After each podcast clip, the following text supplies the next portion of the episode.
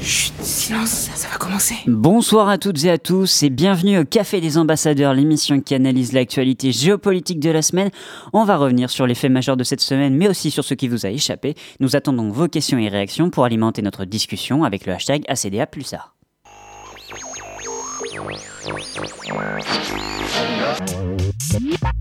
I have a dream that one day We will make America great Je again. m'appelle Denis Mukwege. What we are asking is for a very large amount of our own money back. 同志们、朋友们、女士们、先生们，大家好。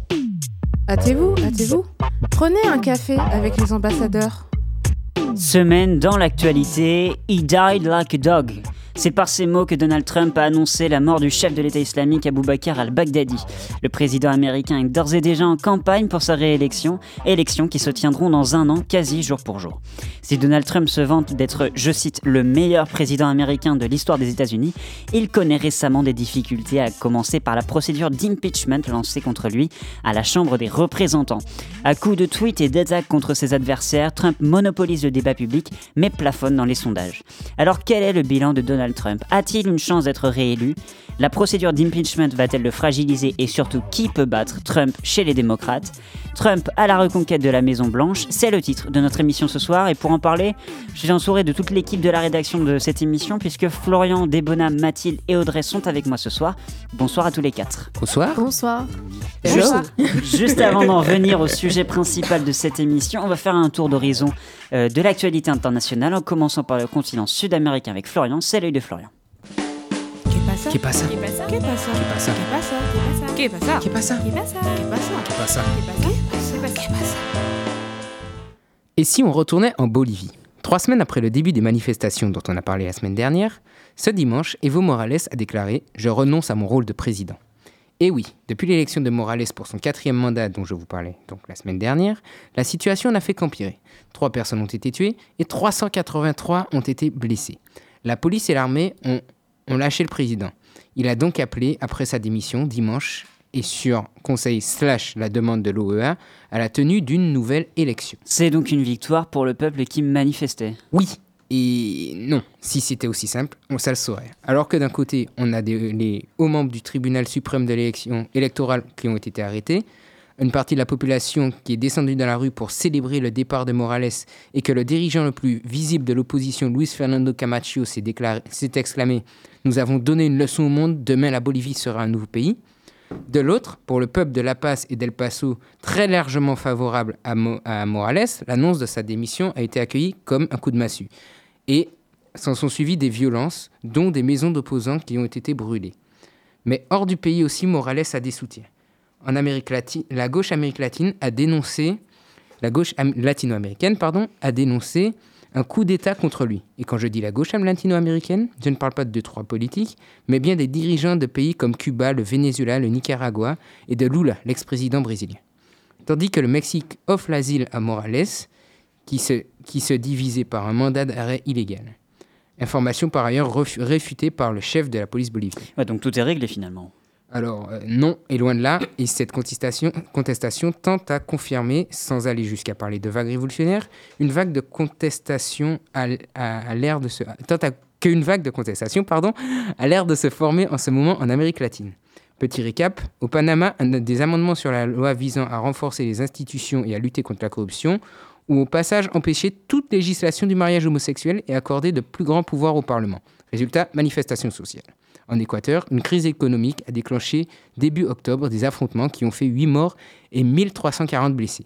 Les manifestations ont pris une telle ampleur que le pays a été à l'arrêt pendant près de deux semaines. Et je ne vous développerai pas le conflit social qui a bouleversé le Chili, où une majorité du peuple réclame, une réforme de leur modèle socio-économique. Bref, tout ça pour dire que dans beaucoup de pays d'Amérique latine, ben, la situation n'est pas très jolie à voir. Et on peut constater que cette situation est souvent due à une forte opposition politique entre gauche et droite, et surtout, mais surtout à des contestations populaires, avec en ligne de mire la corruption. Donc j'aimerais avoir votre avis. Euh, selon vous, est-ce que ces manifestations sont amenées à se propager, à s'intensifier, ou est-ce qu'on a atteint un pic? Audrey. Alors moi j'avais juste une petite question tout d'abord. C'était quoi? Tu as parlé de l'OAE, je crois. Ah oui, euh, c'est c'est l'organisation des, des États, euh, l'O- l'organisation des États américains. Donc c'est l'OEA.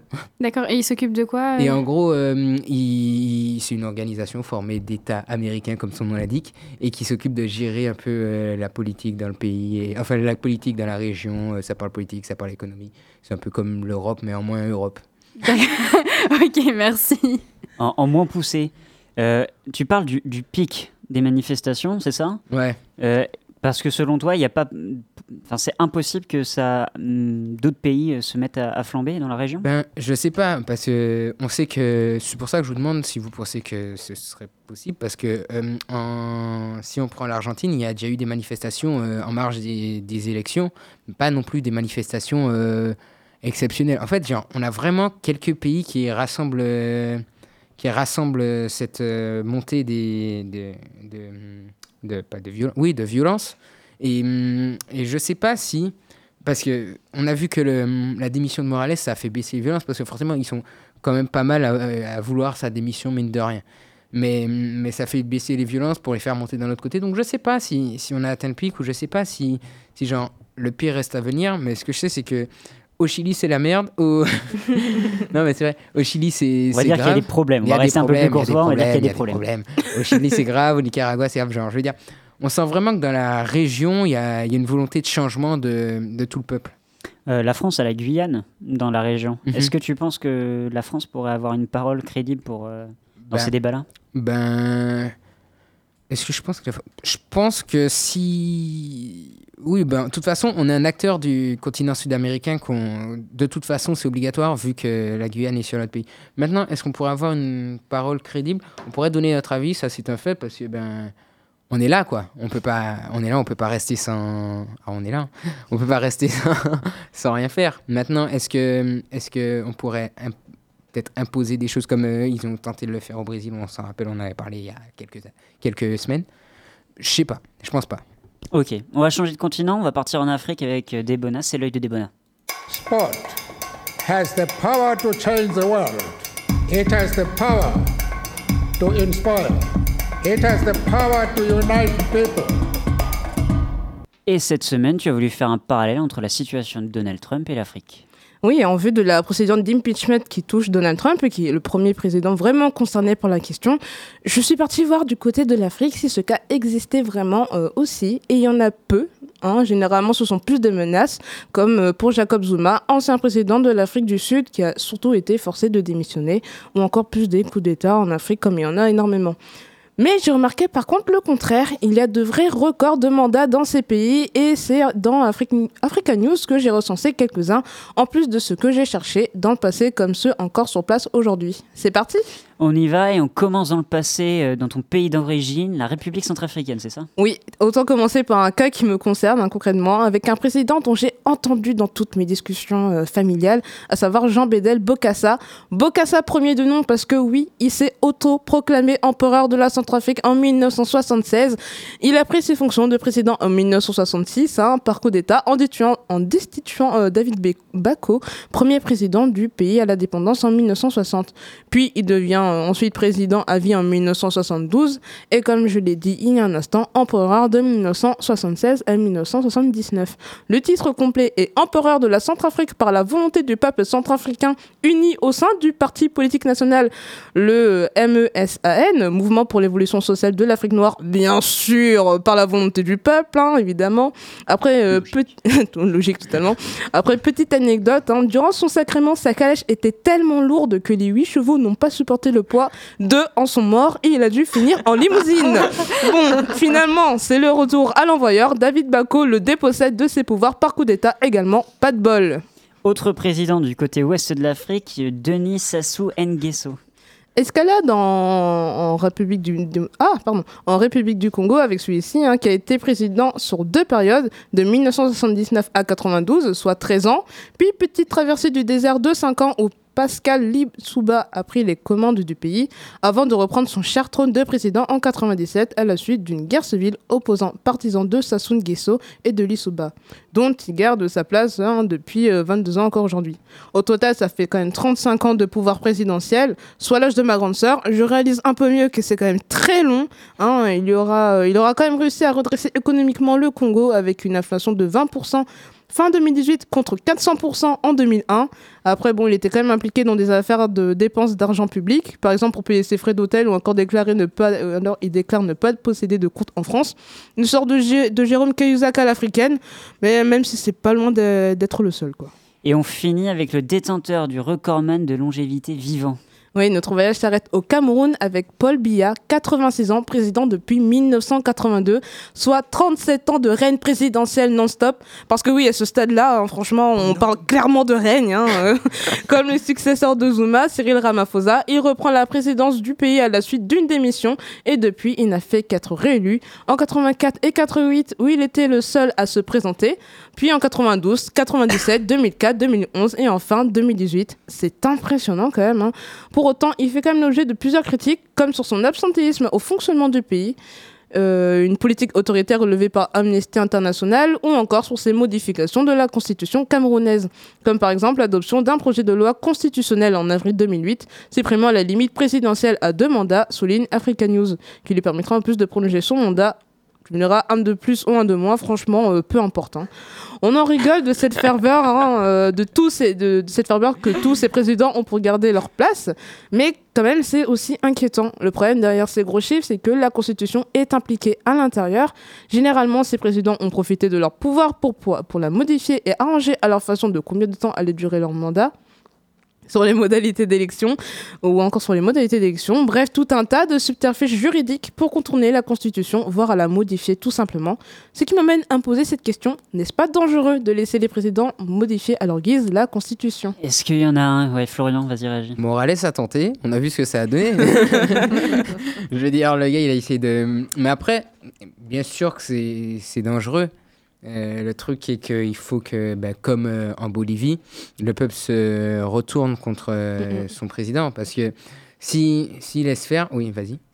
Bah, je pense que bah, sur, le coup, je, sur le coup, je suis d'accord avec toi. C'est que oui, il faut que le peuple aussi enfin, se réveille en quelque sorte et euh, veuille se rebeller. Mais aussi pour ça, ça passe aussi par la presse qui doit les Mhm. informer, Bah etc. oui, sur la situation. euh. Bah, c'est sûr que s'ils n'ont pas l'impression de pouvoir être aidés, c'est compliqué.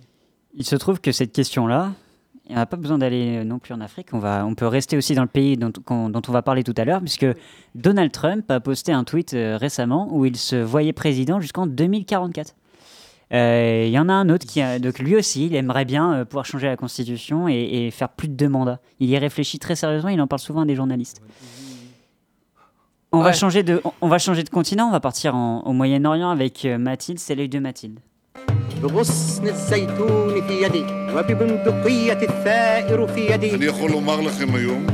Baladons-nous d'Istanbul à Téhéran.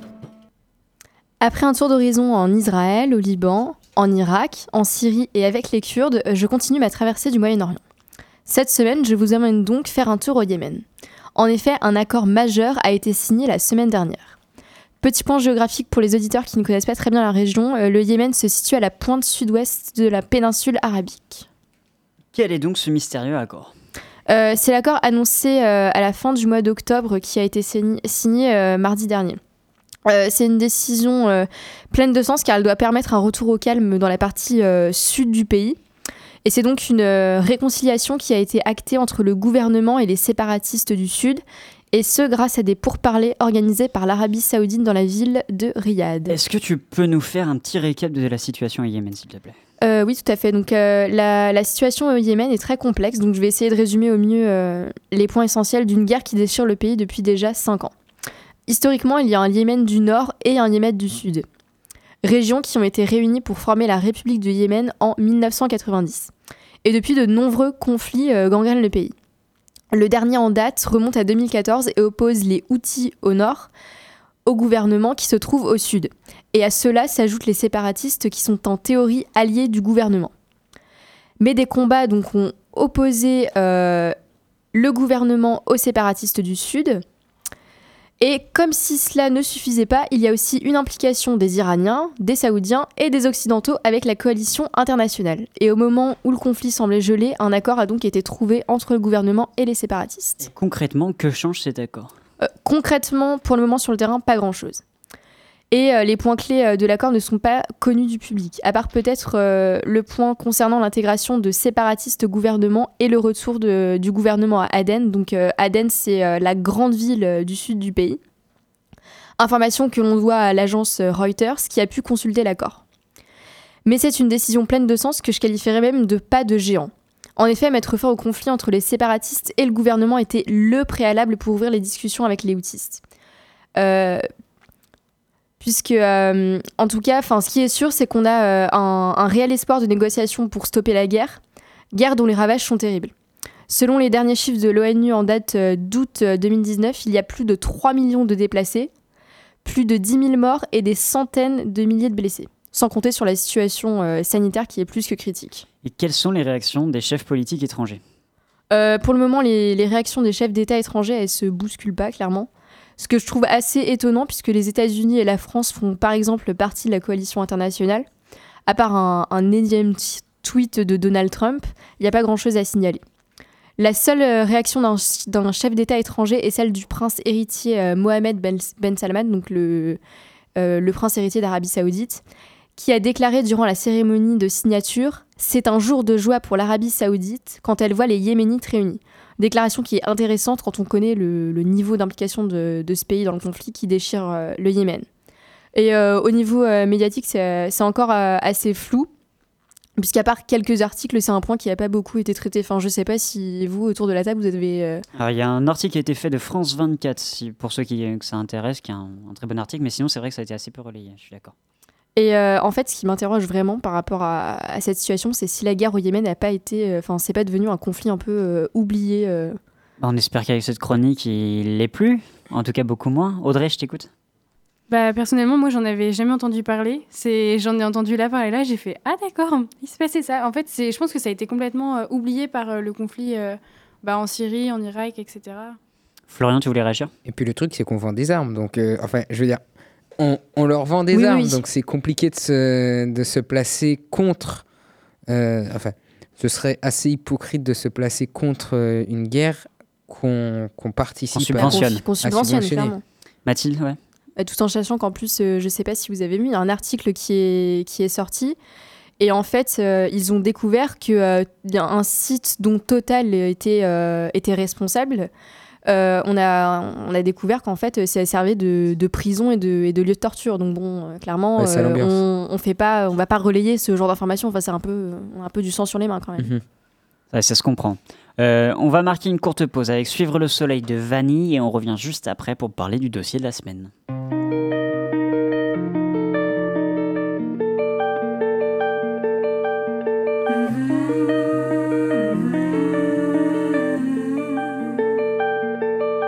Si tu ouvrais les yeux juste pour voir un peu devant toi,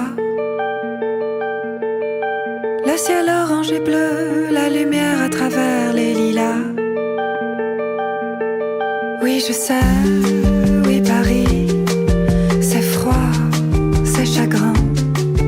L'hiver, par ici, on n'en voit pas la fin.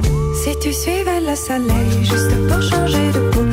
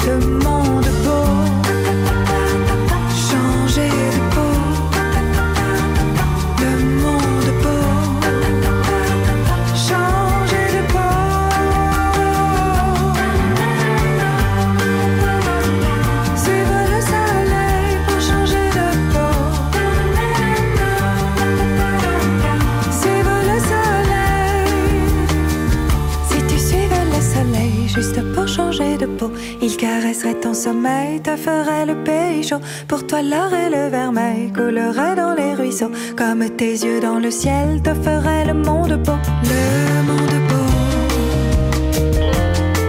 Mm. Si tu ouvres les yeux juste pour voir un peu devant toi.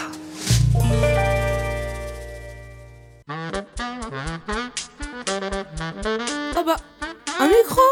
Et de retour au Café des Ambassadeurs avec Florian, Desbona, Mathilde et Audrey, on va revenir ensemble sur la situation de Donald Trump et des États-Unis d'Amérique. Pour commencer, est-ce que l'un d'entre vous peut, nous expliquer ce que c'est que cette procédure d'impeachment? Est-ce qu'il y en a un qui se, qui se lance à cela? Vas-y, Euh, Desbona. Allez, je me lance, mais ça va être très très sommaire comme définition. Alors, l'impeachment, c'est une procédure euh, pénale de destitution contre le président euh, en fonction euh, parce qu'il aurait commis une faute pénale, justement. Alors la faute pénale, est-ce que euh, on peut en dire plus? Est-ce que quelqu'un sait de quoi Qu'est-ce qui lui est reproché exactement? Audrey, je- je Bah, ce qui lui est reproché, ce serait d'avoir, euh, d'avoir euh, pas comploté, mais d'avoir discuté avec euh, l'Ukraine à propos du fils d'un de ses rivales, Hunter, le fils de Joe Biden, enfin Joe Biden, excusez-moi. Joe Biden, yeah. Joe Biden, on sent mon accent anglais là, euh, qui aurait, euh, qui est un des rivales euh, de Trump euh, lors de la présidentielle. Ah, il est candidat à la primaire démocrate et euh, Voilà. Donald Trump est un, est un républicain. Et les démocrates et les- républicains sont les deux camps euh, des, de l'opposition, euh, enfin les deux camps politiques américains. Euh, Trump, donc candidat des républicains, est-ce qu'il est soutenu dans cette procédure d'impeachment par les, par les électeurs américains, par le peuple? Est-ce que l'opinion est avec lui ou pas du tout? Florian, vas-y. Ouais, ben, euh, le truc, c'est que c'est une bataille, enfin, c'est vraiment une bataille, genre, entre les démocrates et les républicains pour essayer de. Celui qui ramènera le plus de. de d'opinion en fait d'opinion publique tu vois celui qui, qui, se qui se rapportera le plus d'opinion publique à lui pour euh, gagner pour gagner et, faire pencher la balance surtout les élections Euh, et non j'ai l'impression enfin de ce que j'ai lu j'ai l'impression que quand même euh, t'as as quand même euh, l'opposition je, je galère sévère euh, t'as quand même l'opposition qui est quand même plus euh, soutenue par euh, la population Les démo ah, je veux dire, la procédure d'impeachment est, Ouais, est plutôt ouais, populaire ouais j'ai l'impression Euh, on a euh, 38% de soutien pour Donald Trump, euh, pour tout le peuple américain, Mhm. ce qui effectivement est, est en dessous de la majorité. Mathilde, tu, tu voulais réagir? Oui, il a pas, en général, il n'a pas non plus beaucoup de soutien, mais après, il faut pas oublier que les, les partisans de Trump sont vraiment euh, très très impliqués et actifs. Ah, ils sont Donc, très je pense que ça peut aussi, Ouais. enfin, ça peut peser dans, le- dans la balance. pesés comment? Est-ce que, est que, c'est une- est que les électeurs vont se prononcer sur cette euh, procédure d'impeachment ou, ou pas du tout? Florian, tu, tu voulais réagir? Euh, non, je pas au fait qu'ils allaient se vas-y, prononcer ou pas, mais au fait que, que le truc avec Donald Trump, c'est que je- de base, juste à son élection, c'était tout le monde disait ouais, il sera jamais élu. Donc tu vois vraiment que ces électeurs sont très euh, ouais, comme disait Mathilde, actifs et que on peut pas savoir s'ils sont amenés à se à se présenter, à se présenter aux urnes pour euh, se prononcer sur cette euh, procédure. Euh, on peut pas savoir ce que ça donnera. On peut vraiment, selon moi, pas encore dire ce que ça donnera s'il sera euh, jeté, même si je pense pas que ça arrivera parce que bon, il lui reste pas beaucoup de temps. Mais hum, mais on peut, c'est ça, on peut vraiment pas savoir parce que ils sont, ils nous réservent des surprises. Mathilde, tu voulais réagir? Oui, après, il me semble que pour euh, la procédure euh, d'impeachment, le peuple n'intervient pas. C'est le, le- donc, euh, le Congrès et la Chambre des représentants qui, qui votent ça. Mais euh, il se représentera de toute façon aux prochaines élections. Donc, euh, je pense que c'est là Ouais, qu'on aura vraiment la ça. réponse euh, à cette question-là. La, la réponse, elle, justement, on parle de, on parle de l'élection prochaine. Est-ce que vous pensez que l'impeachment, parce qu'on l'a dit, hein, ça- les élections américaines sont dans moins d'un an, est-ce que vous pensez que la- cette procédure de destitution, entre guillemets, elle pourrait... euh, Jouer sur sa cote de ouais, popularité, ah bah clairement. enfin, pour moi, clairement, genre, euh, si on a vu ce que, on a vu ce que, ce, ce qu'ils ont su sur Hillary Clinton, ça avait fait à sa campagne. Ouais, alors on, va, euh, on va rappeler pour les auditeurs euh, qui, qui euh, l'auraient oublié. ce qui s'est passé pendant la campagne pour Hillary Clinton, c'est que euh, il y a eu des enquêteurs qui ont révélé qu'il y avait des milliers de mails qui ont été supprimés par Hillary Clinton. Et ça, Ouais, ça a jeté mails, euh, un- un- une suspicion sur euh, sa Et candidature. puis aussi, elle lisait des mails euh, classés secret défense sur sa boîte personnelle, donc c'est pas Mm. forcément le truc le Ouais. plus ouf du monde. Mais Débona, vas-y. Après, euh, il faut, faut avouer que Donald Trump, c'est quand même un personnage public à la base et que euh, ça n'a pas le même impact, je trouve, que Hillary Clinton, qui reste, qui elle est vraiment implantée dans le, dans le milieu politique, alors que eux, ils ont cette image de- d'un Donald Trump qui, euh, enfin, je, je sais pas, j'ai pas regardé les émissions qu'il a fait, mais justement le fait qu'il soit au devant de, de ces publics-là, ça peut donner une influence positive par rapport à Donald Trump, justement. Alors, on dit juste, on parle beaucoup de son image, mais donc on dit qu'effectivement, il est impopulaire, euh, euh, plutôt, on va dire, qu'il est plutôt impopulaire dans l'électorat américain, mais pourtant, il y a quand même 74%, pour- il a encore 74% de soutien chez les républicains. Comment est-ce qu'on peut expliquer qu'il y ait euh, autant d'opinions favorables alors que, ben, en France, s'il y avait eu ce genre de cas-là, le parti aurait lâché son président? Audrey?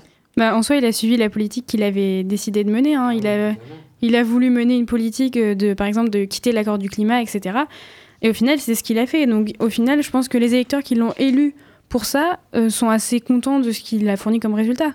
En fait, peu importe qui il est, tant qu'il tient ses promesses, c'est bon. C'est ça? Bah, malheureusement, euh, Bah, ça fait un peu euh, to-do list. Alors, j'ai j'ai dit que j'allais faire ça, alors j'ai Check. fait ça, je vais Voilà. faire ça. Check, Tu vois, check, comme le check. fait qu'il soit arrivé président, bon, bah, ça faisait un truc à faire avant de mourir, quoi. Bah oui, je suis arrivé au poste. voilà. Enfin, je trouve que ça faisait un peu, un peu ça, quand même. Non, Ouais. mais c'est ça, ouais. C'est que, ben, comme a dit Audrey, il- le gars, il check tout ce qu'il tout ce qu'il a promis de faire. Donc, au bout d'un moment, le peuple, il est content, quoi. T'as voté pour qu'il fasse des choses, il fait exactement ce qu'il a promis de faire, ben, nickel. Après, Ouais. après, en soi, le fait que euh, tout à l'heure, Debona disait c'est un personnage public, donc peut-être que ça, en- ça jouera positivement. Ben moi, en fait, en vrai, moi, je pense que au contraire, ça peut jouer. Bon, après, avec sa manière d'être, mais est-ce que ça étonne les gens? Je sais pas. Mais pour moi, ça peut quand même jouer vachement négativement dans le sens où euh, ben, c'est quand même grave. Enfin, je veux dire, on, on s'en rend bien compte. Mathilde? Bah, on parle quand même de bah, d'ingérence, mais ça déjà, la question avait déjà été posée euh, il y, a, il y a trois ans, euh, quand euh, l'affaire des mails d'Hillary Clinton avait été révélée, avec euh, une- quand même une ingérence euh, russe. Mais là, c'est là, c'est l'Ukraine. Et enfin, je- enfin, en fait, je sais même pas si Donald Trump lui-même se rend compte de la, de la gravité de ce qu'il fait. Enfin, Ah, il a pas l'air. En tout cas, dans non, ses non, mais comme déclarations, il a pas l'air. non, mais comme d'habitude, j'ai envie de dire, euh, il pèse pas ses mots, il dit oui, bah, bon, c'est le comme gars est ça. là. Il a, ouais, il a révélé les documents qui étaient euh, classifiés secret Mm. défense. euh, ou secret d'État plutôt, et euh, il- donc qui a qui montrait très nettement que euh, Donald Trump avait eu des- un échange téléphonique avec euh, le président ukrainien pour justement disqualifier son son opposant euh, Joe Biden. Et pourtant, il voit pas du tout le problème, Mathilde. Mais, mais son fils non plus voit pas le problème. Je sais plus le. Il a deux fils, je sais plus lequel Ouais. des deux Ah, c'est. il a il a un fils et un beau-fils qui sont tous les deux au- à son. Non, Bah, qui sont tous les deux au gouvernement, mais Voilà. je sais qu'il a, il a deux fils et il me semble que Ah, bah, c'est le- Donald Trump Jr. qui a révélé le nom du, du lanceur d'alerte. Parce que Mm. en fait, on- ce qu'on n'a pas rappelé, c'est qu'il y a un, il y a un lanceur d'alerte euh, qui a donc euh, révélé, euh, révélé cette affaire-là. Et donc son fils a, a lancé, euh, il a donné le nom pour, euh, oui, pour se venger, comme tu dis. Et là encore, enfin, sans se rendre compte que bah, enfin, on fait, on fait pas ça quoi. On fait pas ça. Non mais, non mais clairement, c'était- il faut quand même ça, signaler genre. que c'était, enfin, c'est un, ce, ce type-là, c'est un agent de la CIA, donc euh, là tout le monde, Ah oui, euh, donc il a tout le monde sait qui c'est. Enfin, ça met quand même quelqu'un en danger, plus sa famille. donc, Audrey? Oui, oui, c'était pour confirmer, c'est bien Donald Trump Jr. qui a, qui a, C'est ce qui me semblait. qui a lancé, euh, qui a Ah, donné le nom d'ailleurs. Est-ce qu'il y a de la morale en politique, particulièrement pour Donald Trump? Est-ce que est-ce qu'on fait, euh, est-ce qu'on peut se permettre de, de, de cacher des informations euh, au nom de la morale, Florian? Oui, mais pour lui, je pense que, enfin, normalement, on devrait, oui, avoir une certaine morale, cacher certaines informations pour, pour le bien public. Maintenant, est-ce que lui, il en a quoi que ce soit à faire? J'en doute fortement. Et, et- vas-y, Audrey. Est-ce que c'est pas pour ça qu'il a été élu? Ben, Pour cacher des, des informations? Je sais pas si. pas pour cacher des Non, mais informations, pour, mais, euh, en tout cas pour cette manière d'être. Hmm. Genre, Sa on- personnalité. Pour les rebondissements qu'il apporte euh, dans les médias. Ah, voilà. la politique américaine, c'est un show télévisé. Ah, mais Non, littéralement. Je pense que c'est surtout dans l'idée de euh, il communique avec le peuple. Que ça- Mhm. bon, malheureusement ça coûte tweet. C'est pas- c'est ça change des communiqués de presse officiels Ouais. euh, ou des tri- discours très carrés, etc. Mais c'est aussi une façon de communiquer avec le peuple et de dire bon bah voilà moi voilà ce que je fais. Après, je suis d'accord, mais est-ce que ça le la- si ça ne le, ça, ça ne décrédibilise pas, faire. justement, Bah, le là- Twitter là, Parce que je- je- il a une façon de, de d'écrire dans ses tweets qui, dans ses tweets qui justement paraissent plutôt enfantins ou enfin enfantin dans un terme où bah on m'a fait du mal, bah moi je vais te rendre l'appareil quoi. Et justement pour un Mm. président, bah on s'attend pas à ce genre de réponse. Audrey, tu voulais euh, répondre à cela? Bah oui, parce que c'est vrai qu'on a, bah, c'est parce qu'on a été habitué à une communication politique très Très Carré. cadré. très cadrée, voilà, qui du coup ça change un peu parce que déjà qu'il utilise euh, principalement son second compte Twitter, euh, Real Donald Trump et pas euh, Bah, pas le, compte officiel de la Maison officiel Blanche. de la Maison Blanche, the voilà. United States. Donc euh, c'est vrai que juste avec ça, on voit déjà que c'est il casse avec les codes de la communication politique de base. Il y a un truc qu'il faut euh, noter aussi, euh, juste avant de te donner la parole Mathilde, c'est que euh, les points presse que de la Maison Blanche ont tous été, enfin, ont été supprimés à l'arrivée de Donald Trump à la Maison Blanche. Et le Washington Post a, donné cette information l'autre jour. Au tout début de son mandat, il faisait 9 tweets par jour. Et à la fin de son mandat, il en fait plus d'une vingtaine. Ce qui est quand même assez, euh, assez hallucinant. Et il y a Le mec par- s'ennuie au travail. quoi. Mais qu'est-ce qu'il fait de sa vie? Et il y a, il y a partic- si, vous, si vous voulez suivre Donald Trump sur Twitter, il y a, un- il y a une heure à, à ne pas manquer, c'est euh, l'heure de, la, de 10 à 11 heures. Là, il est, il est au taquet. Il, il balance une dizaine Il a de pris son tweets. petit euh, déjeuner, c'est ça? C'est ça, c'est la caféine d'un seul coup. Voilà, c'est parti, c'est le moment, faut que je tweete. il, a- il arrive, il arrive à la Maison Blanche à cette heure-là. C'est pour ça. D'accord. Mais pour rebondir sur ce que tu viens de, dire, la fréquence de ces tweets, moi, c'est quelque chose que j'ai remarqué quand euh, je cherchais voir s'il y avait eu une réaction par rapport à la, à la situation du Yémen.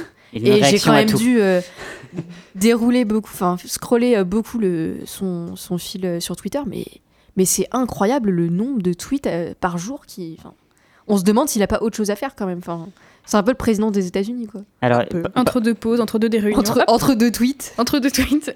Parmi les choses un peu incongrues comme ça que, que tu évoques, il y a un truc qui a été révélé dans le livre Fire and Fury, euh, qui est que le nombre de télévisions à la Maison Blanche a été multiplié par 3. Le Ce qui est quand même assez hallucinant. Parce que. Attends. Netflix en Euh, direct. Alors j'avais lu un truc sur le fait qu'un écran ça lui suffisait pas et qu'il lui fallait tout un, euh, tout un, tout un panorama de, de, d'écran Et pour, comme les pour traders, regarder. quoi. Et voilà, littéralement. Ouais, avec euh, CNN, Fox News, toutes les chaînes d'information euh, Après- pour euh, être... Ouais, vas-y Florian. Non, j'ai dit après, si on veut revenir sur son, sa manière de communiquer, genre, euh, on a parlé, euh, je sais pas si tu voulais en parler plus tard ou pas, mais euh, par rapport au, hum, à, à Aboubacar al-Baghdadi, genre sa manière de Sure. D'arriver sur le... Oh là là. non, mais sa manière d'annoncer la mort d'Aboubacar al-Baghdadi comme si c'était la mort du, de l'État islamique, c'était quand même... euh, ben, on sent que c'était une victoire pour lui et que ça lui permet aussi de, de remonter dans les sondages euh, face à, ben, face à tout ce qui se passe, notamment euh, si on revient sur l'impeachment, etc. Mais bon, euh, les mots sont peut-être pas les meilleurs choisis au monde. C'est-à-dire que he died like a dog. euh, On va, on va traduire pour les non-bilingues, c'est il est mort comme un chien. Ouais, c'est peut-être pas. J'aurais pas dit ça. Mais alors, beaucoup, beaucoup de, de late show américains ont fait le parallèle entre l'annonce de la mort d'Aboubacar al-Baghdadi euh, par Donald Trump et la Ben mort de, de, Ben De Ben Laden. d'Oussama euh, Ben Laden. Par Barack Obama. C'était en 2011, c'est ça, juste avant les, juste avant les midterms, c'est-à-dire les élections de mi-mandat aux États-Unis, qui, sont, qui représentent un enjeu important. Et euh, Obama avait été beaucoup plus sobre que Donald Trump et ça avait fait beaucoup, beaucoup réagir les, les, les Américains, euh, cette euh, annonce de, de Trump. Euh, pour revenir sur sa popularité, il y a deux scrutins locaux qui ont euh, eu lieu mardi dernier au Kentucky et en Virginie et euh, le- les républicains ont perdu. Ces deux, euh, ces deux euh, scrutins-là, Trump s'était impliqué dans les deux campagnes et pourtant ils ont perdu. Est-ce que c'est pas quelque chose qui peut l'affaiblir un petit peu, ce côté euh, signe avant, avant-coureur, de, de- cette défaite avant-coureur? Est-ce que c'est pas un mauvais présage vis-à-vis de l'élection présidentielle de 2020 Florian? Ben, après, je sais pas euh, qu'est-ce qu'il avait eu dans ces états-là à la première élection, si quelqu'un Alors, veut on, regarder. on va, t'as raison, on va le préciser un petit Mais, peu. euh, La- le Kentucky. le Kentucky. C'est une, c'est un, un État qui est euh, plutôt républicain et le candidat qui était, euh, qui était euh, présenté par les républicains, c'est le président du groupe Les Républicains au Sénat. Donc c'est vraiment une défaite Ouais, assez majeure. Ah oui, la. Virginie, par contre, c'est euh, un État démocrate, euh, depuis toujours. Donc, Ouais, donc ça. Bah, du coup, le fait qu'il ait perdu euh, bah, dans un état qui, qui contre qui, ben, dans le sens est de son côté normalement, je dis ça, mais en fait c'est très euh, imagé, mais vous voyez ce que je veux dire. Euh, c'est ça montre bien aussi que, que ben, toutes, toutes ces procédures, toutes ces procédures qu'il a contre et puis même sa manière de gouverner, n'a peut-être pas fait l'unanimité et n'a peut-être pas euh, plu à, à la part de, l'électorat qui a voté aussi peut-être pas pour euh, Trump, mais contre. euh, contre comment elle s'appelle? Clinton. Hillary Clinton. Hillary Clinton aux précédentes élections. Mm. Mathilde, tu voulais réagir? Euh, oui, euh, pour, euh, tu, tu parlais de, de, la de la popularité en ce moment de Trump. Et euh, ce que j'ai relevé dans, dans l'article du Monde qui fait un point sur, euh, sur toute cette affaire, c'est que euh, les, donc les six États clés euh, donc, euh, pour, Ah. euh, pour les élections, donc comme l'Arizona, la Floride, euh, la Pennsylvanie, ou, etc., euh, la plupart des gens euh, sont contre la, la destitution de Trump. Et il faut savoir que la plupart du temps, c'est quand même des États qui votent euh, traditionnellement républicains. Donc, je pense qu'il faut aussi, aussi nuancer et pas se dire trop vite Trump sera Ouais, pas réélu, fini, sera pas réélu l'année prochaine. Parce que le Kentucky ou la Virginie, c'est, enfin, ils n'ont pas le même poids euh, dans, euh, la dans la décision finale des élections, plutôt que, enfin, comme euh, en comparaison de la Floride ou de l'Arizona. Ces six États-là que tu mentionnais, Oui, euh, c'est euh, ce qu'on appelle les swing states. voilà, c'est les, États où l'élection euh, se joue. Parce que sinon, ça C'est s'est polarisé. Ouais. C'est les États, euh, les États balance, balanciers. Ouais, Mm. on peut dire ça comme ça. On va marquer une courte pause musicale avec Money is de Popcan et on revient juste après pour la suite de cet entretien.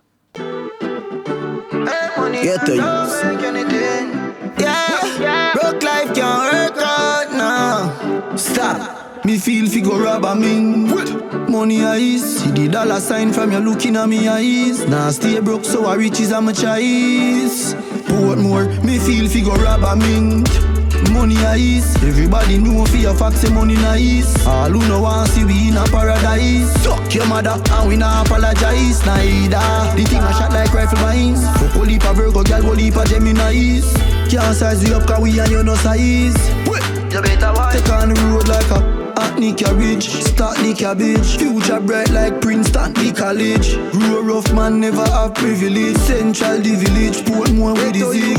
Make money, oh yeah, oh yeah. We make money all day uptown. Make money, oh yeah, oh yeah. Rock game not play. Me feel fi go rob a mint. Ice, everybody know fi a fact say money nice. All who no want see we in a paradise. Suck your mother and we not apologize neither. The thing a shot like rifle mines. Fuck a leap a Libra, girl go leap a Gemini's. Can't size we up 'cause we and you no size. Sky view, me up a cherry gardener, a spliff and a kiki. When the phone a couple million a ring it. Spaceship now, me a sip so many. Want money till me say me never see so many. Girl see me and a shake and I take off them mini. She a squeeze up my balls and I the net me fling it. Can't style it, kill it, them pussy a rank like chimney. Bossy make the Jimmy. Get to you, make money, oh yeah, oh yeah. We make money all day uptown. Make money, oh yeah, oh yeah. We make money all fi go rob a mint. Money ice, everybody know fi a fact say money nice. All who no want see we in a paradise. Suck your mother and we not apologize neither. The thing a shot like rifle mines. Fuck a leap a Virgo, girl go leap a Gemini's. Can't size we up 'cause we and you no size. Wait, you better wise. Get to Yeah, broke life can't work out now. Stop. Me feel fi go rob a mint. Money eyes, see the dollar sign from you looking at me eyes. Now stay broke, so I riches I'm a choice. more? me feel fi go rob a mint. Money eyes, everybody know fi a fact say money nice. All who no want see we in a paradise. Suck your mother and we not apologize neither. The thing I shot like rifle mines. Fuck a leap a Virgo, girl go leap a Gemini's. Can't size we up 'cause we and you no size. Me feel fi go Rubber brings money I You think this house? Stop. Hey, hear that? And you heard it. Take on the road like a Hackney cabbage Start the cabbage. Future bright like Princeton, the college. Grow rough man never have privilege. Central the village Portmore with the zig. Make money, oh yeah, oh yeah. We make money all day Uptown. Make money, oh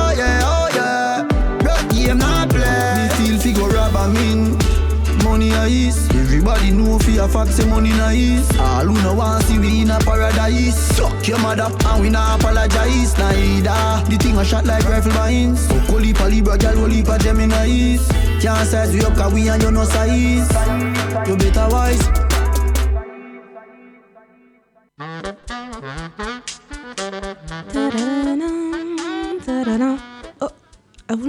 De retour au Café des Ambassadeurs pour cette deuxième partie de notre discussion. On va revenir sur le bilan de Donald Trump. Et justement, est-ce qu'on peut dire qu'il est bon ou est-ce qu'il est mauvais Ou est-ce qu'il est imparfait Ou est-ce qu'on a tout à l'heure évoqué le fait qu'il respectait ses promesses Est-ce que c'est est -ce c'est suffisant? Euh, Mathilde, tu veux réagir? Mais attends, je vais te répondre. Audrey, Audrey. Euh, je sais pas si on peut dire que le bilan est bon ou mauvais en soi. Je pense qu'il est mitigé. Euh, bon, après, est-ce que j'ai des choses bonnes à dire sur le bilan de Donald Trump? Il a Ça fait ce qu'il reste- voulait. Ça reste, une, ça reste une bonne question en soi. Mais euh, bon, si on, si on s'accentue sur les points mauvais, oui, il y a des points mauvais. Euh, que ce soit sur le climat, sur l'OTAN, etc. Ah, Il y a des points mauvais, mais est-ce que c'est mauvais par rapport à ce qu'il a promis?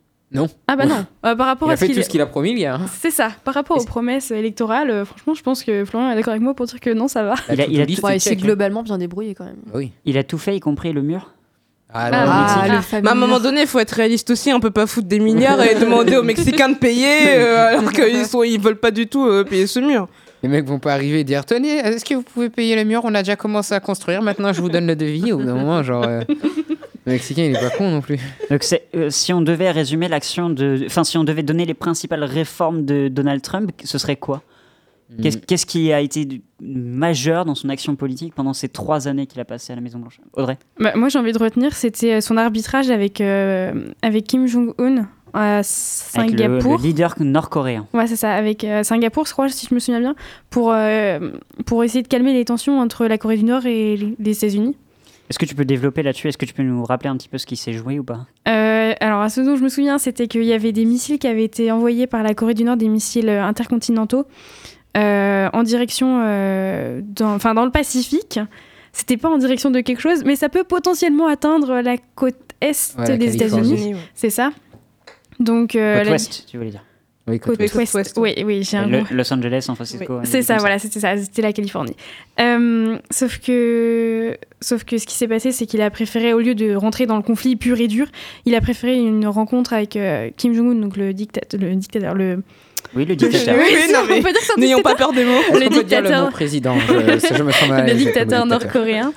Et, euh, et c'est vrai que je trouvais que ça avait été une bonne idée dans le soi, enfin une bonne idée de, bah, de discuter clairement et de poser les, des choses à plat et de se dire bon bah voilà euh, qu'est-ce qu'on fait maintenant euh, dans cette situation? Est-ce qu'on continue à, dans l'escalade de la violence ou est-ce qu'on se pose tout de suite et on se dit bon bah voilà euh, est-ce qu'on ne devrait pas mieux faire plutôt de la négociation etc. Florian. Euh, alors, à la fin, il, est- il a été plus sur la négociation. Oui, on Mais est bien rappelle d'accord. quand même au début Au qu'il début, était, c'était pas ça. il était en mode je vais appuyer sur mon gros bouton rouge si tu m'embêtes. Donc quand même, tu vois. euh, On se souvient du tweet euh, où il disait qu'il avait un plus gros bouton et Oui. que, que, que Kim Jong-un et que le sien marchait. voilà. Ouais. Ça, Donc- voilà. C'est, ça donne la Mais teneur après- du tweet. Mais après, c'est clair que, que bah, il a plutôt tenu ses promesses. Même euh, ben, au-delà du fait, si on revient, bah, je vais revenir. Qu'est-ce qui t'a marqué, toi, par exemple? Moi? Pendant son action politique Euh, alors, euh, qu'il ait quitté l'accord sur le climat. Bon, ça c'est pour le négatif. Et pour le positif, c'est qu'il est, euh, bah, que c'est pendant son, son mandat que, que, l'État islamique a reculé en Syrie. Et pendant son mandat que- qu'ils ont réussi à tuer le dirigeant, le dirigeant de l'État islamique, bien qu'on rappelle que l'État islamique n'est pas mort, qu'ils ont déjà nommé un nouveau dirigeant. hein. Mais, mais genre, euh, c'est quand même un point important, un, gros coup euh, frappé sur l'État islamique. Mathilde, toi qui t'intéresses particulièrement à la région du Moyen-Orient, on sait que ce qui a rythmé tout le, tout le mandat de Donald Trump, c'est les relations entre les États-Unis et l'Iran.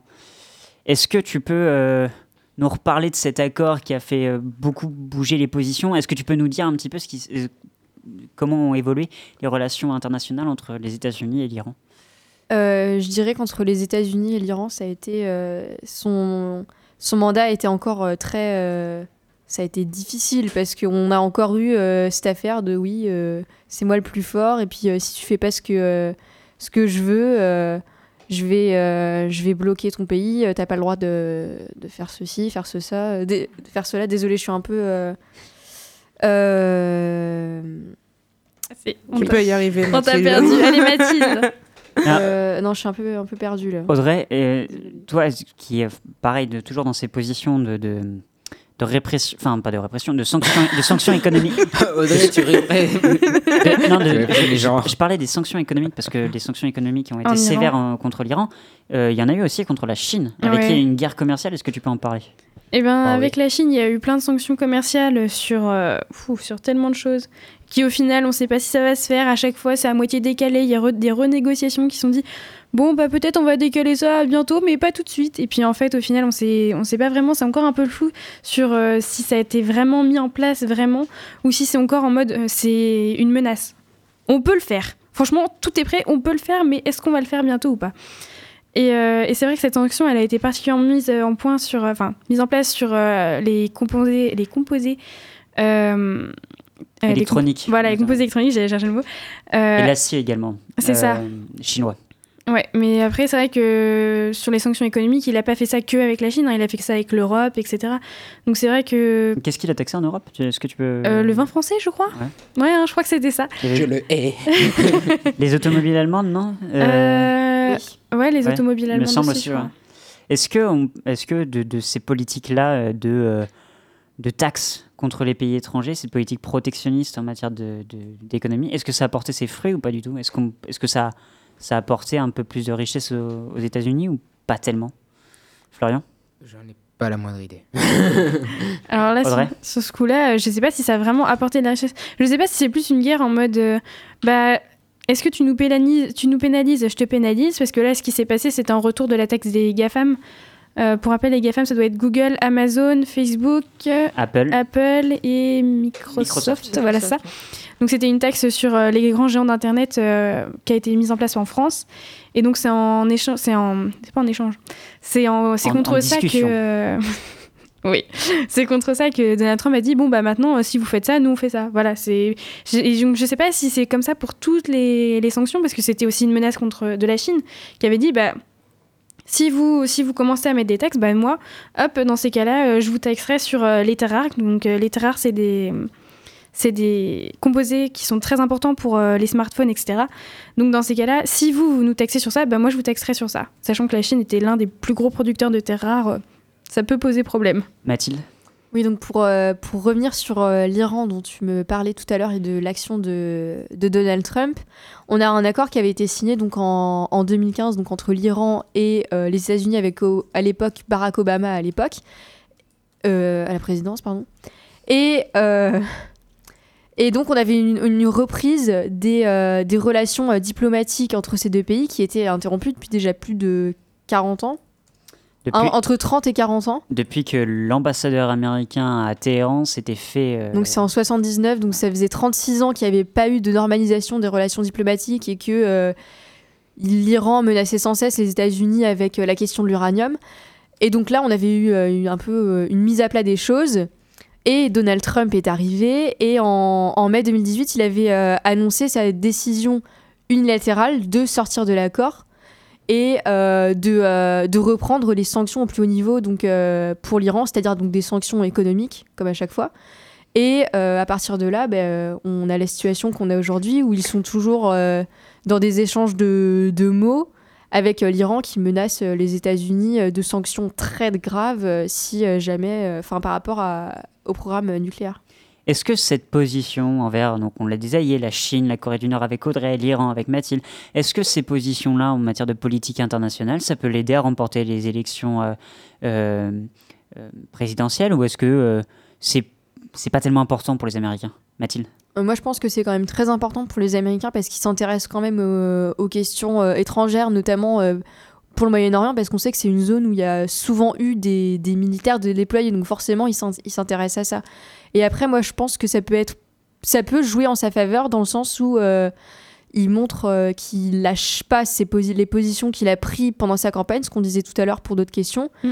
Et donc que c'est, euh, enfin, ça me fait un peu de la peine de dire ça, mais que c'est quelqu'un de, enfin, c'est un homme fort, quoi, par rapport à- au respect Bah, de, c'est ses, un homme fort. de ses convictions. Des en tout cas, sur le respect de ses convictions, Mhm. oui. Débona Après, il faut savoir qu'il a été élu parce que justement, il représentait ce- cette, euh, euh, cette image de l'Amérique, euh, du, du patriotisme tout simplement, qui est justement de, de- de l'Américain fier de ce qu'il est. Et je pense que bah, euh, se retirer entre guillemets de tous ces euh, accords internationaux, ça ne fait entre guillemets que renforcer euh, renforcer son opinion, l'opinion positive que- qu'on pourrait avoir de lui, du moins aux États-Unis. De son électorat. Oui, voilà, Ouais. de son électorat. Parce qu'on on sait que ça crée des, aussi des, des- qu'il y a des vraies remarques, des Mm. vraies critiques de la part du- de l'opposition euh, euh, démocrate. Justement, on va revenir à, ce que, à cette élection présidentielle de 2020 qui, euh, est- on, et on l'a dit, dans moins d'un an. Mm. Est-ce qu'il a une chance de les remporter? Bah, clairement, Audrey? moi, selon moi, il a autant de chances de les remporter que quelqu'un d'autre, en fait. hein. Parce qu'au final, euh, il a encore beaucoup, beaucoup de soutien, je pense. Et, euh, et Politiquement ou dans l'opinion? Je pense que dans, bah, je pense que c'est surtout l'opinion publique qui va jouer en faveur. Et là, l'opinion publique, je pense que elle le soutient pas mal. Et, et je pensais à un autre truc aussi, et puis je l'ai oublié. Ah, ça c'est dommage. Sur, euh, sur l'idée que c'est une campagne qui va se jouer, euh, là tu, tu l'évoques, peut-être à peu de choses. On ne connaît pas encore le candidat démocrate, donc ça peut aussi jouer. oui, Audrey, tu voulais. euh, Bah, du coup, c'était pour réagir Ah. encore à ce que.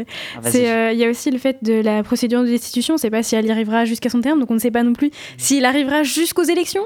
Ni Oh combien de temps elle va prendre, c'est ça aussi le. C'est ça aussi, c'est hein. le souci. Il peut être tellement long que qu'au final, euh, ben, Il fasse campagne, il se fasse réélire. Voilà. Mm. D'accord. Et puis euh, surtout, en fait, c'est toujours ça, c'est qu'avec Donald Trump, on sait.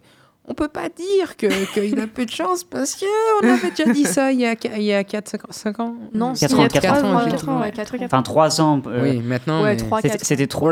L'élection était il y a trois ans, mais les sondages Ouais, euh, d'il y a quatre ans donnaient Hillary Clinton Mm, euh, mm. vainqueur. grande vainqueur. Donc Et l'histoire nous a fait mentir. Audrey Euh, bah non, vas-y Mathilde. Moi, je pense que oui, enfin, pour euh, réagir à ce que tu viens de dire, on a, on a eu tort de penser il y a 3-4 ans que oui, il sera jamais élu, euh, c'est une blague et tout. Mais parce qu'il n'y avait pas justement ce point de vue des grands électeurs. Voilà, c'est ça. qu'on ignorait euh, justement cette Et, partie. et je pense qu'en fait, s'il mène une campagne, parce qu'il faut dire que sa campagne il y a, il y a 4 ans, quand même, c'était enfin, c'était quelque chose. Euh, Mm. il y a, enfin, même si les campagnes aux États-Unis, on sait que c'est gigantesque, là, enfin, moi, sa, sa campagne, elle m'a quand même assez, euh, assez époustouflée. Enfin, c'était. euh, c'était vraiment. euh, Avec du budget. ah, Il y a eu du budget, Ah, oui, ça, faut- ça- enfin, Il ça faut rappeler que Donald Trump est euh, milliardaire. Mhm. Oui, oui, oui, ça, après, euh, ça on doit peut- jouer un peu. Euh, Il y a Ça joue l'appui il y a forcément. l'appui de beaucoup de- de- d'institutions aussi, comme le lobbying des armes qui. Voilà, c'est ça. Et puis, enfin, même dedans. les, La NRA. les- Ouais, NRA.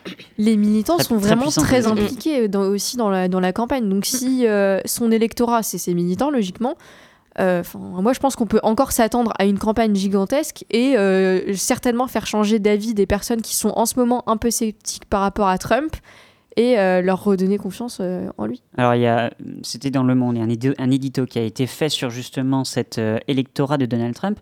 Et il donnait une espèce de cartographie des gens qui pouvaient voter Donald Trump. Et il y avait euh, deux gros bastions. C'était un, les ouvriers, euh, les secteurs industriels, qui, euh, notamment euh, du charbon, qui souffraient des limites environnementales. Et on a commencé à l'évoquer à travers le retrait de l'accord de Paris pour justement redynamiser cette industrie. Et puis il y a un autre truc, et là j'aimerais qu'on en parle un, petit peu plus, c'est les évangélistes. Les, croyants américains, et on sait que Donald Trump a nommé deux juges à la Cour suprême qui étaient très conservateurs, et euh, notamment euh, ça a permis à, des, à des États d'être contre l'avortement, de voter des lois euh, qui restreignent l'avortement. Est-ce que cette question de l'avortement, selon vous, elle, peut être réouverte si un candidat démocrate est, élu ou est-ce que finalement maintenant que maintenant qu'on a restreint un peu plus la- l'accès à l'avortement, ben, on, ne peut plus rien y faire? Audrey, vas-y, je t'écoute. Après, euh, la loi enfin, cette, euh, cette euh, loi qui avait été votée contre l'avortement, euh, elle n'a pas été votée dans tous les États, si je me souviens bien. Ah, C'est en Alabama, Donc, notamment en premier. Donc, euh, est-ce que une législation euh, nationale va être mise en place? Bah, Je sais pas. Je t'avoue que là, ça s'est plus décidé au niveau, enfin, au niveau de chaque, euh, chaque État en soi. Donc, euh, Mathilde? Oui, après, ça c'est. euh, si je me trompe pas, c'est des questions qui relèvent de chaque État. Mm. Donc euh, je pense pas. Enfin, puis je vois mal des États comme euh, des États quand même très démocrates et très progressistes comme euh, la Californie, l'Oregon ou Washington. euh, Enfin, aller dans, dans- aller dans le même sens que, que l'Alabama, par exemple. Eh ben, on va rester là-dessus et on passe au shot d'actu. Le shot d'actu? Les 5 infos à retenir cette semaine et en 1, ce sont les élections législatives en Espagne. Le Parti socialiste emmené par le Premier ministre sortant Pedro Sanchez remporte ces élections devant le Parti populaire et le parti d'extrême droite Vox qui se classe troisième. De ces élections, aucune majorité ne peut se dégager, ce qui laisse le pays dans une incertitude politique. En deux, c'est la mort d'un dirigeant du djihad islamique dans la bande de Gaza. Israël a tiré des roquettes en direction de la bande de Gaza aujourd'hui, et plus particulièrement en direction du domicile de Ba Abu Alata. Euh, cet homme était un haut gradé du djihad islamique à Gaza et était responsable de plusieurs tirs de roquettes lancés contre Israël. Depuis cette attaque, de nombreux tirs de roquettes ont été effectués en direction des principales villes d'Israël. Les observateurs craignent un soulèvement de la bande de Gaza. En trois, c'est la démission d'Evo Morales en Bolivie. Tout juste élu, le président bolivien a démissionné face aux protestations à travers le pays. Lâché par l'armée, Evo Morales s'est réfugié au Mexique et a reçu le soutien de nombreux présidents d'Amérique du Sud. La présidente par intérim Janine Agnès a annoncé que de nouvelles élections seront convoquées d'ici le 22 janvier. En 4, c'est le tournant dans les manifestations à Hong Kong. Le 11 novembre, les Hongkongais ont manifesté pour réclamer de nouvelles élections législatives comme ils le font depuis plusieurs mois, mais cette fois, des policiers ont tiré à balles réelles sur deux manifestants. Ces images ont été très relayées sur les réseaux sociaux, tout comme la vidéo de militants pro-démocratie qui ont immolé par le feu un militant pro-Pékin. La guerre des images continue alors que le conflit se polarise. En 5, c'est le renvoi des djihadistes étrangers capturés en Syrie. La Turquie a lancé une offensive le mois dernier contre les Kurdes installés en Syrie et a récupéré une partie des djihadistes occidentaux détenus par les Kurdes. Ces djihadistes détenus dans les prisons turques seront désormais renvoyés dans leur pays d'origine. Cette décision d'Ankara a pour but de mettre la pression sur la diplomatie européenne en vue des prochaines attaques turques. C'est la fin de ce shot d'actu. Le shot d'actu, le shot d'actu. Merci de nous avoir suivis. Je remercie également toutes les personnes qui ont participé à la réalisation de cette émission et notamment Morgane qui n'est pas en plateau. Vous pouvez réécouter cette émission en podcast sur le site de Radio Pulsar et sur l'application Magellan. On va se quitter en musique avec Akula Leki de Something Soweto et on se retrouve la semaine prochaine, même jour, même heure. D'ici là, restez curieux.